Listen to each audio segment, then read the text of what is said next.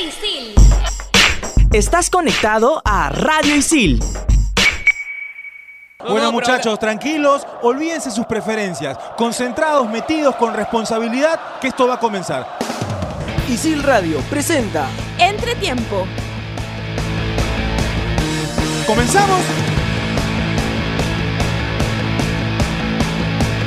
Hola, hola, somos Radio Isil, bienvenidos a su programa favorito Entretiempo, hoy con un programa especial porque se jugó el clásico de los clásicos del fútbol peruano entre Alianza Lima y Universitario, victoria merengue por 3 a 2. Vamos a estar tratando sobre ese partido y también sobre el desempeño y la eliminación de la selección peruana sub-17 que no pudo llegar finalmente al Mundial de Brasil de la categoría. Estamos con Saúl Quiroz, a quien saludamos. Saúl, ¿cómo estás? Ojar, ¿cómo estás? Gabriel, ¿qué tal? Eh, se jugó el clásico, sí. Yo decía la semana pasada que llegaban los dos equipos sin haber encontrado un 11 fijo y me parece que Miguel Ángel Russo se fue de la cancha aún más perdido con ese 11.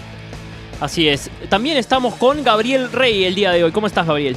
¿Qué tal, Oscar, Saúl? Eh, sí, a ver, Russo salió con más dudas que, que aciertos después de- del clásico, creo. ¿no? Perfecto, vamos a estar hablando del clásico. Recuerden que somos alumnos de la carrera de periodismo deportivo ISIL y que nos pueden escuchar en Spotify. Para empezar el programa, vamos a la pregunta, vamos a la voz del hincha. Y la pregunta era, ¿qué mensaje le darías a Miguel Ángel Russo? Rodrigo Serna habló con la gente de ISIL y aquí están las respuestas.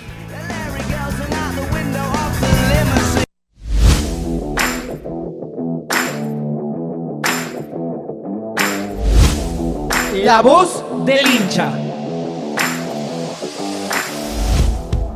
Sean bienvenidos a una secuencia más de La Voz del Hincha. Mi nombre es Rodrigo Cerda, le doy la bienvenida a todos nuestros radioyentes que nos escuchan a través de Radio Isil.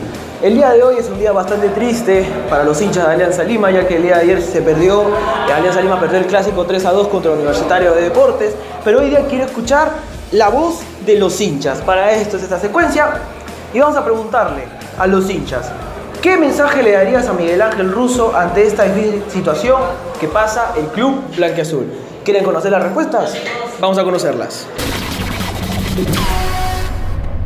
Nos encontramos por la Isla de Miraflores. ¿Cuál es tu nombre, mi hermano? Diego Sousa Ferreira. Te hago la pregunta. ¿Qué mensaje le darías a Miguel Ángel Russo ante esta difícil situación que pasa el club blanqueazul? Yo a Russo le diría, le aconsejaría que se quede, que siga trabajando con los muchachos, que los siga poniendo en forma, que siga armando el grupo, lo siga afianzando y haga que pueda hacer un buen papel por lo menos en lo que queda del torneo, en la clausura.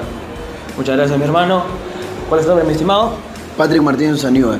Te hago la pregunta. ¿Qué mensaje le darías a Miguel Ángel Russo ante esta difícil situación que pasa el club blanqueazul? Lo primero que termine el torneo de apertura, que lo termine de la mejor manera y que, que ahí comience a sacar a jugadores que ya creo que deben dejar la camiseta de Alianza, que no, no se ponen la camiseta y que el clausura lo empiece de una mejor manera. ¿Qué jugadores sacarías tú del equipo blanqueazul? Como ya se lo está diciendo Duclos, está Ramírez, Guirino, jugadores que ya, ya le han dado muchas oportunidades y no aportan al club. Y creo que, que eso le está pasando factura al técnico. Muchas gracias, un excelente argumento. Y ahora, para cerrar la secuencia, ¿cuál es tu nombre, mi hermano? Fabián Ceballos. Te hago la pregunta para terminar la secuencia. ¿Qué mensaje le darías a Miguel Ángel Russo ante esta difícil situación que pasa el club blanquiazul? Bueno, sería eh, ideal que siga trabajando con el equipo, ¿no? Que mejore las líneas defensivas y en general que siga trabajando, ¿no? Para que así Alianzas eh, resurja en un momento que está pasando, ya que son ocho partidos sin ganar. Y bueno, es una mala racha, ¿no? Y nada, que siga trabajando y que siga para adelante, que esto todo recién empieza. Muchas gracias. Como ven, la gente quiere todavía que Miguel Ángel Russo se quede. Yo creo que todavía el profe tiene que, que quedarse, falta todavía la apertura. Si es cierto, la Libertadores yo la veo un, un poco todavía difícil para Alianza, pero nada es imposible. Le paso la pregunta a la mesa y seguimos con mucho más aquí en Entretiempo. Ahí estaba la secuencia La voz del hincha con Rodrigo Serna, distintas opiniones, pero todos coincidían en darle su apoyo a Miguel Ángel Russo y iba más eh, el tema por, por individualidades. Eh, acusaban de repente a algunos jugadores. ¿Creen ustedes también que se le debe dar el apoyo a Russo y enfocar digamos, este mal momento en, los jugadores? Yo siempre he creído que el técnico debe tener eh, un cierto tiempo de plazo para demostrar, para acoplarse eh, al nuevo club. Y además que un proceso largo suele traer eh, mejores noticias que un proceso corto, ¿no? Porque cambias de técnico, cambias de técnico, cambias de técnico, ningún jugador te entiende la idea y el equipo se va al abismo. Entonces, me parece que Russo se ti- tiene que continuar. Ahora, hay cosas de él que incomodan a la gente, a mí también personalmente, por ejemplo, que no haga cambios en un partido donde tienes que replantear. Está bien que tengas una idea A y a partir de eso eh, pelees de igual a igual al- con el otro equipo. Pero Eh. luego en el, en, el, en el gol de la U, en el segundo gol de la U, tienes que empezar a replantear. Tienes que hacerlo. Eh, pasa que, es más, Russo lo, lo explica en conferencia de prensa porque se lo preguntan el por qué no hizo cambios. Y dice que no vio afuera las- una, una solución para, para, el, para el momento que pasaba Alianza con, Ahora, si no encuentras en tus jugadores soluciones, pues al, pues Es al menos aumenta la cantidad de ofensiva, ¿no? Está bien. No, este, no tengo otro 9 como Afonso, no tengo otra banda como Quevedo, como, como Manzaneda. Ahí me gustó la- lo- los del medio, los tres del medio. Me encantó la nueva, eh, la nueva volante de Alianza. Está muchísimo mejor que la que, la que estaba actuando en, en los partidos anteriores. Venían hablando ya de lo que, y para entrar al análisis de lo que fue el partido de ayer, un partido en donde Alianza empieza los primeros 15 minutos presionando muy arriba Universitario. Eh, jugó mucho con el nerviosismo de Morales, eh, Sí. la U perdía rápido la pelota y Alianza lo presionó. Pero luego de eso Alianza continuó con la posesión del balón, pero no sabía muy bien qué hacer con él. Y Universitario creo que plantea el juego a hacer un juego friccionado, a hacer un, un juego de pelotas divididas. Incluso en la estadística, Universitario gana 60 eh, contra 50 en, en pelotas divididas. 50 ganó Alianza, 60 ganó Universitario. Te habla de un partido eh, luchado en el que Universitario impuso eh, sus condiciones a la hora de ir a las divididas. Eso creo que marca un poco el partido y supo aprovechar también sus, sus opciones. Y hablaban un- el, el tema de que Russo no, no hizo ningún cambio. Y yo lo tomaría más como un mensaje porque en las conferencias pasadas él venía reclamándole a la dirigencia, eh, entre comillas, que eh, esto, este era el plantel que él tenía y Él- él dijo- él- refiriéndose a que él no había armado este Él plantel. dijo en su momento que necesitaba cinco jugadores más. Le hacía falta cinco jugadores más. Ahora, para mí eso no no es una excusa para que cada vez que pierde un partido tomarse de eso, ¿no? Pero ahora, O sea, ¿no creen que, fue un mensaje, ¿no creen que fue un mensaje de sí, Russo como te- diciendo yo no hago cambios porque no tengo más? Sí, claro, fue el mensaje, pero, o sea, puedes, no puedes hacer un cambio de puesto por puesto, pero puedes replantear. A ver, había momentos en el partido, por ejemplo, que la hinchada también te llamaba a que tú, a que tú aumentes la ofensiva. Había momentos en el partido en que el universitario estaba todo atrás y por ahí podías sacar a Roselo a Salazar y aumentar una ofensiva, porque el, el- el contexto te lo pedía. Hasta Sobre la, todo- hincha- la hinchada te ayudaba, a- te decía, oye, ¿sabes qué? Mete un delantero más porque nos vamos con todo y que la U nos aguante. Sobre todo y cuando, cuando Córdoba pone a Barco por Gary Correa, ¿no? Claro, sí, ese era el momento. Pero es evidente que Ugarriza, por ejemplo, por, por lanzar un nombre, no es del agrado de, de Miguel Ángel Russo. Porque no, no puede ser posible que, que teniendo un delantero que físicamente está completo como Ugarriza, prefiera ponerlo a Afonso que no está ni al 50%. Claro. Ahora, Ah, ¿el tema de Alianza va de la mitad de cancha hacia adelante o, hacia- o de la mitad de cancha hacia atrás? Es el tema más crítico. Alianza Lima, luego de, Boy- luego de San Martín, es el equipo más goleado del campeonato. Le han anotado 14 goles. El- Y Galese, en nueve partidos disputados con Alianza Lima, no ha tenido hasta hoy ninguna valla invicta. Siempre le han metido goles, 18 goles en nueve partidos, un promedio de dos goles por partido. Te habla de un arquero al que, al que, le, hace- al- al que le hacen goles fáciles. Yo no diría que sea de la mitad para atrás ni de la mitad para adelante. Yo creo que es un problema en general, porque, bien lo decías tú, de la mitad para atrás le meten muchos goles, pero de la mitad para adelante no concreta las situaciones tampoco. no provoca las situaciones, o sea, no las crea, no las, no No, las hace. y, y la, la que crea, no, no las A concreta. ver, Alianza ayer, las que creó, si quieres llamarle creación de jugadas, fue lo que hizo Manzaneda por izquierda, mandar centros eh, que ni siquiera iban a la cabeza de algún delantero, que ni siquiera iban a la cabeza de Afonso. Eso fue Alianza Lima ayer. O sea, posesión de balón, sí, largo por mucho rato, pero luego terminaban en Manzaneda o por ahí que veo por derecha, que veo que estuvo, que tuvo un pésimo partido ayer, la verdad. Gerson Vázquez lo tuvo seco ayer. Sí, claro. Sí. Eh, y bueno, y no permitían tampoco la salida de los laterales. Hover y, bueno, Correa no tanto, ¿no? Pero Hover no permitía la salida de, de Aldair Salazar. Y ahí también fue, fue un punto para un punto menos para el Alianza Lima que no podía salir y no podía desplazar a sus laterales para que tengan una mejor ofensiva por allí. Ahora, ¿hasta cuándo Salazar de lateral, no? O sea, Salazar... Bueno, Cuba Salaz- estaba lesionado. Sí, pero está bien, pero Salazar llega a Alianza como el mejor central del año pasado. y creo que solamente jugó un partido de central, después todos los jugó de, de lateral, aún estando Cuba al 100%. Ahora, el clásico de ayer me encantó. ah. Hablando en general, el clásico de Y- ayer. Sí, fue- en emotividad. Sí, también, porque yo Y también. sobre todo el segundo a ver, tiempo. A mí me gustan los clásicos, no, no le pido que le hagan daño a los jugadores tampoco, ¿ah? Pero donde hay un botellazo, donde la gente grita mucho. eh, no, no estoy pidiendo que le caiga la, la botella a Carvalho, pero Claro. eso eh, te anima el partido, quieras o no. Por ejemplo, es- ese tipo de gestos de la gente hace que, que siga avanzando este, el juego de Alianza Lima. Sí, porque la hinchada ayuda, es verdad. Eh, sí, todo está bien excepto una cosa, ¿no? Un, un- un amigo ahí vestido de, de amarillo en la mitad del campo con un pito en la mano. Dilo, dilo. ¿No te gustó? Pero di el nombre nomás. No, es que, a ver, hay arbitrajes malos. ¿Ok? Te lo dije ayer, hay arbitrajes malos. Sí. Hay arbitrajes pésimos. De ahí están los de Diego Aro. Perfecto. Ahora, el, el arbitraje fue malo para los dos. Bueno, mala actuación del árbitro, pero ahora toca conocer qué nos trae el día de hoy el baúl del Chino Doy. Vamos a ver qué sorpresa nos tienen el día de hoy.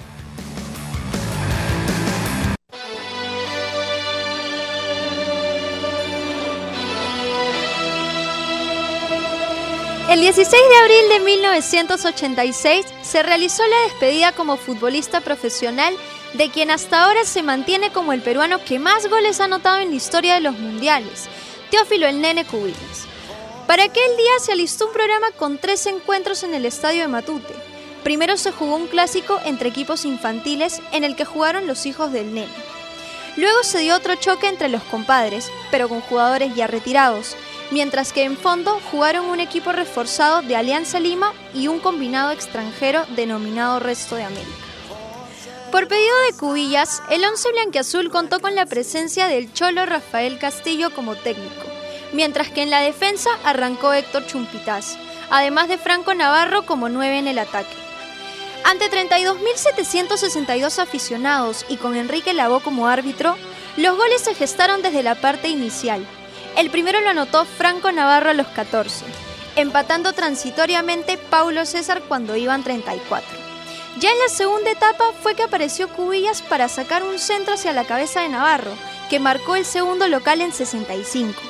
Pero en su despedida no se podía ir sin anotar, y el nene cumplió apenas dos minutos después al conseguir un penal que él mismo pateó para señalar el definitivo 3-1.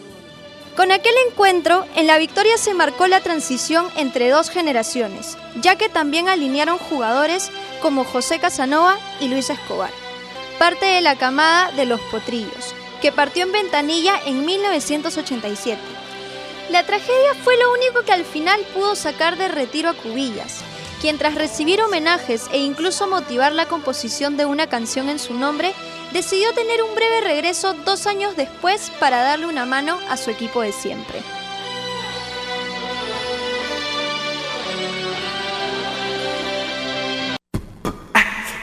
Estás conectado a Radio Isil.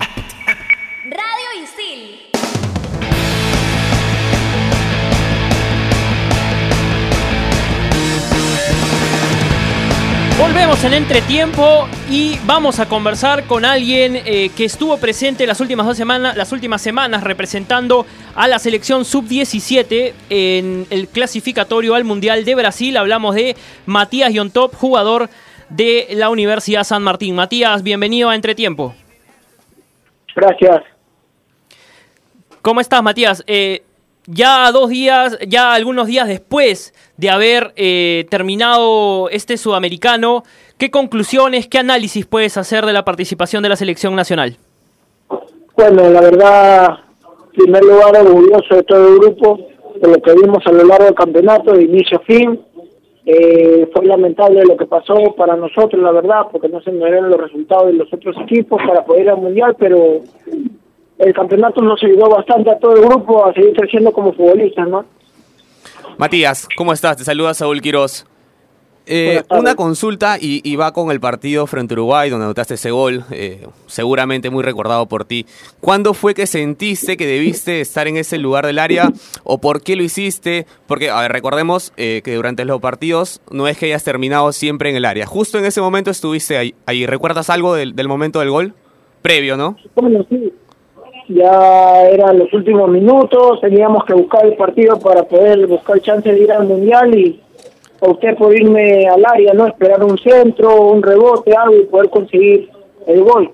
¿Qué recordaste Y después, de- después del gol? Bueno, me centró un compañero, fue muy bueno el centro y estuve ahí para concretar el gol que nos dio la victoria. Claro. ¿Qué tal, Matías? Te saluda Gabriel. Eh, a ver, terminado el partido de Perú, ustedes tuvieron la, la oportunidad de quedarse en el estadio y empezar a los demás encuentros. Eh, ¿Cómo vivieron el, el partido con Argentina y, y ese, esos últimos 30 minutos de- del encuentro contra Ecuador? Bueno, la verdad creo que nadie esperaba un resultado así en el partido, en el último partido del campeonato, eh, pero son cosas que pasan, ¿no? Nosotros no no podríamos dar más explicaciones porque no sabemos lo que pasó, simplemente es lo que se vio, se vio el resultado que nos que se presentó en este partido y bueno, ¿no? Que finalmente nos terminó dejando sin el mundial.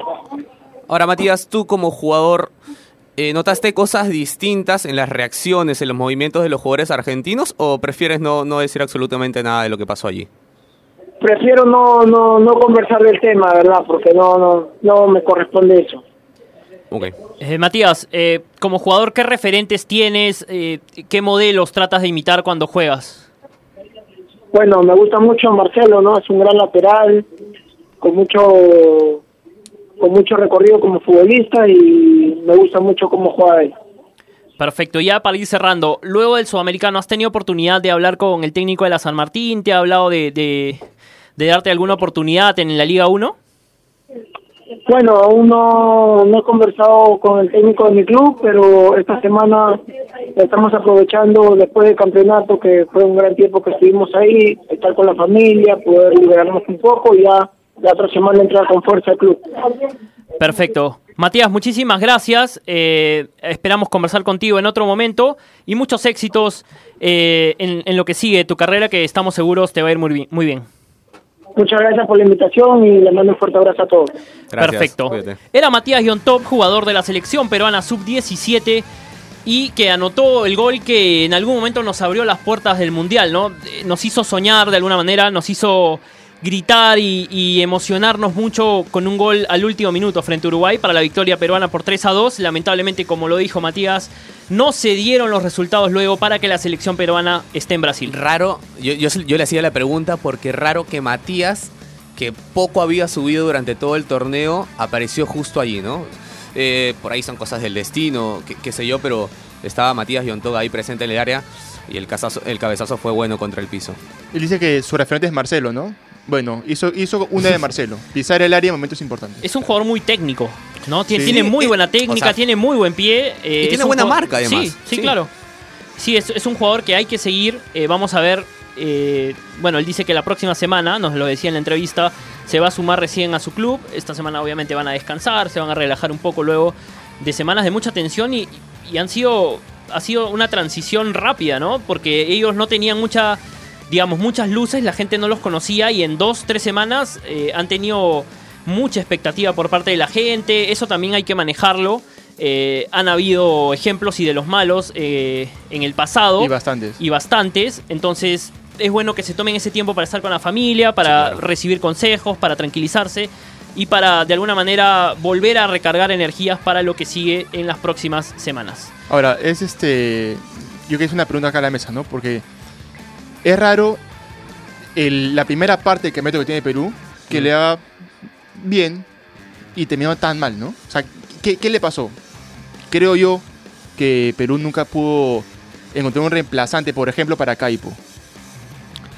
Tuvimos, ejemplo. a ver, a mí me da la sensación que tuvimos cinco partidos buenos donde demostramos que en cualquiera de los cinco podíamos ganar o perder. Y luego hay piezas eh, dentro de los 11 que ya teníamos en la cabeza que salieron como Kaipo, como Celi, por ejemplo, que estuvo por acumulación de amarillas. Eh, y que yo, yo siento que los demás equipos, conforme iban pasando el torneo, aumentaron su nivel. Y Perú se quedó estancado en ese nivel que mostró durante los primeros cinco partidos. Allí fue donde Argentina, por ejemplo, que pasó sufriendo, eh, logra ser campeón del torneo. Allí fue donde Chile, que tuvo un buen inicio, pero eh, ahí tuvo algunos problemas, pero termina siendo el otro, el otro clasificado y muy bien además, ¿no? Con, con gran categoría. Y los equipos se fueron asentando también eh, a la cancha. porque es difícil acostumbrarse a una cancha sintética y se vio en la primera fase equipos con muchos problemas eh, para jugar en esta superficie, luego lo fueron manejando un poco mejor. En cuanto al tema de la selección peruana, una selección con poca elaboración, ¿no? Preferían saltarse algunas líneas y, y jugar pelotazo largo o eh, estar de repente muy al tanto de la inspiración de jugadores como Pinto, como Celi y por ahí buscar eh, alguna que otra alternativa. Cuando los, creo yo, cuando los equipos contrarios se dieron cuenta de esa debilidad, entre comillas, de la selección, de depender de algunos jugadores, es que se nos sacaban las opciones y no teníamos cómo hacerle daño Claro, a, a Ecuador, distintos por ejemplo, equipos. El que marca a Celi, no, no tengo el apellido del chico, pero lo tiene, lo, lo tiene, tiene seco, sí. quieto, seco. No, no pudo hacer nada en el partido contra Ecuador. Y, pero a ver, es una constante, ¿no? Porque el, el sudamericano sub-20 era igual, Perú no elaboraba. Perú saltaba líneas. Ahora, esta vez dejamos de elaborar porque los equipos se dieron cuenta de que habían jugadores pero en la cancha que si por ahí tapaban a ellos, el equipo peruano se quedaban sin opciones. Porque iniciamos bien. El tema que fue, ahí fue que Silvestre tuvo que replan- replantear un poquito, ¿no? Cambiar las cosas. Por ejemplo, mover a Celi. No, pero Eh, a, a raíz a ver, de, ese replanteo no encuentres la fórmula para seguir. Yo no quiero maltratar a Grimaldo, pero Grimaldo fue un jugador que durante varios partidos eh, no estuvo efectivo, ni por la banda ni arriba. Entonces, Silvestre se tuvo que dar cuenta que tuvo que sacarlo, de la- no para hacerle el mala, sino que se tiene que dar cuenta que anda en un, momen- un momento equivocado. Ahora, Ahora- listo, entrará después. Eh, Gri- Grimaldo, que es menor, tiene el chico creo que 14, 15 años. Este, Sí, es categoría 2003. Y he escuchado, me han contado que en Copa Federación el chico se pasea. Sí, claro, pero sí, es en que su categoría se pasea. es un torneo Pero, distinto. pero Copa Federación. Es un torneo Tú distinto. no puedes llevar a un, a un chico que, que todavía no tiene a ver, el, el porte, tanto físico como psicológico, para enfrentar un torneo de esta manera. Creo que es psicológico, por el porte físico me parece que lo tiene. Es psicológico. ¿Sí? Y es un tema Sí. de edad también, porque a esa, a- a esa edad se siente Y mucho la diferencia tema- entre un año y, otro. Y la gente le pegó mucho en la cancha. Le pegó Vamos, a- demasiado. vamos cerrando el tema de la sub-17 para ir con la secuencia Dame esos 5. El invitado de hoy, Flavio Maestri.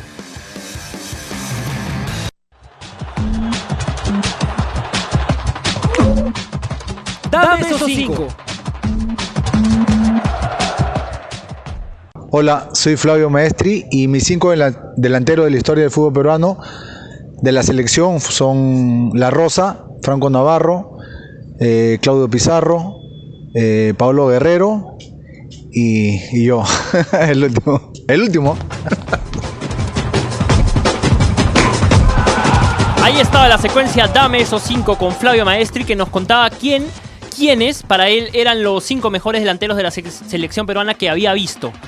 Le pregunto a Saúl Quirós, de los que has visto en tus cortos años de vida, ¿cuántos son?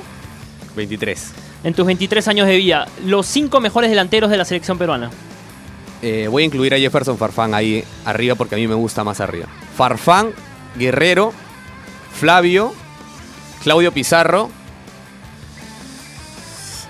Ay, y Raúl Ruiz Díaz. Gabriel Rey, te toca responder esta difícil pregunta. Eh, bueno, muy parecido a Saúl, ¿ah? porque, a ver, tenemos casi la misma edad y hemos casi Creo que todos lo- lo- lo tenemos, sí, tenemos casi la misma respuesta. Eh, igual yo tengo acá a Guerrero, a Claudio, a Claudio Pizarro, a Flavio Maestri, a Jefferson Farfán, porque a ver, la pregunta es delantero, no es nueve. Claro. Y, y uno que, que se le pegó mucho por, por muchos años, pero que a mí me parecía un jugador regular para bien, Andrés el Cóndor Mendoza. Sí, claro.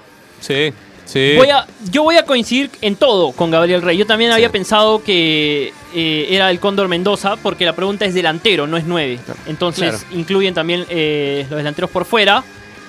Y para nosotros, eh, para nosotros, Guerrero, bueno, para mí, Guerrero, Farfán, Pizarro, Flavio y el Cóndor Mendoza. El Cóndor que es ídolo allá en Brujas, ¿ah? Sí, claro. Y habla muy bien. O sea, para que se entienda, la pregunta para Flavio fue 9.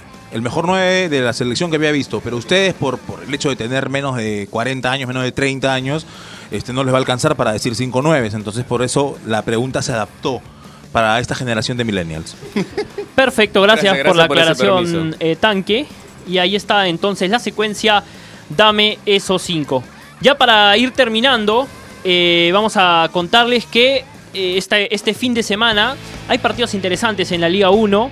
Eh, por ejemplo, el viernes Real Garcilaso va a enfrentar a Sporting Cristal, partido difícil para el equipo de Vivas. Y eh, el sábado a las 5 y 45 el líder del torneo binacional va a visitar al Carlos Manucci. Con Reynoso a la cabeza hay que ganarle a Real Garcilaso en el Cusco, ¿no? Hay que ganarle, sabe plantear partidos. Eh, ha encontrado cambios además cuando no está bien eh, Ramúa entra manco, por ejemplo, y te resuelve cosas con pases, con goles. Eh, y, y Reynoso tiene eso de moverle a la cabeza a los jugadores para bien de ellos, ¿no? Para bien de ellos. Eh, va a ser complicado para Cristal y por ahí le da opción a Binacional de seguir alejándose, ¿no? Tiene que aprovecharlo Binacional. Binacional juega con... ahora Con lo digo. Manucci Trujillo. Con Manucci en Trujillo. Eh, sí. Gana- ya lo digo. Si quieren apostar, gana Binacional. No, gana Binacional porque ha demostrado que no solamente se hace fuerte de local, sino también de visitas, saca buenos resultados. Eh, y está haciendo un buen trabajo, creo yo, Binacional. Dicen que Polar va a la sub-23 con Oñol Solano. Dicen. Perfecto. Y Binacional ha ganado 3 de 4 partidos de visita, así que de visita tampoco lo hace mal. Yo lo quiero en las mayores. Hasta aquí hemos llegado en entretiempo. Recuerden que nos pueden escuchar en el Spotify de Radio Isil. Permiso. Nos vemos.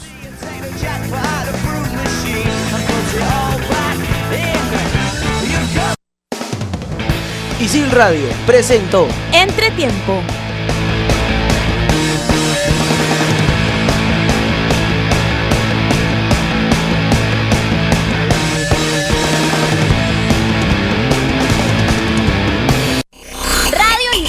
Estás conectado a Radio Isil.